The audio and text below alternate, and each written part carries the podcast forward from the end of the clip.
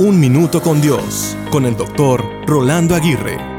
Alguien escribió la siguiente recomendación para aplicarla en las relaciones o en las situaciones. Simplemente, amárgate, adáptate o vete. En otras palabras, al amargarnos permitimos que nuestros sentimientos nos gobiernen porque de la raíz de la amargura surgen el enojo, la ira, la incertidumbre, el coraje y la insensibilidad. En cambio, si nos adaptamos, bien sea para bien o para mal, podemos hacer los cambios necesarios y mejorar la situación actual. Sin embargo, muchas veces tenemos que huir por la paz personal y relacional. Algunas veces tenemos que salirnos de dicha situación o relación.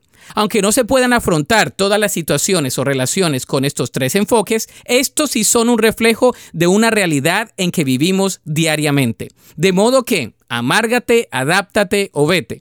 No sacas nada siendo amargado porque parece que el ser humano se estaciona estáticamente allí como un comportamiento defensivo habitual. Entonces, o te adaptas o te vas. ¿Cuál decides hoy? Pídele a Dios y Él te ayudará. La Biblia dice en 1 de Timoteo 2:22. Huye de todo lo que estimule las pasiones juveniles. En cambio, sigue la vida recta, la fidelidad, el amor y la paz. Disfruta del compañerismo de los que invocan al Señor con un corazón puro. Para escuchar episodios anteriores, visita unminutocondios.org.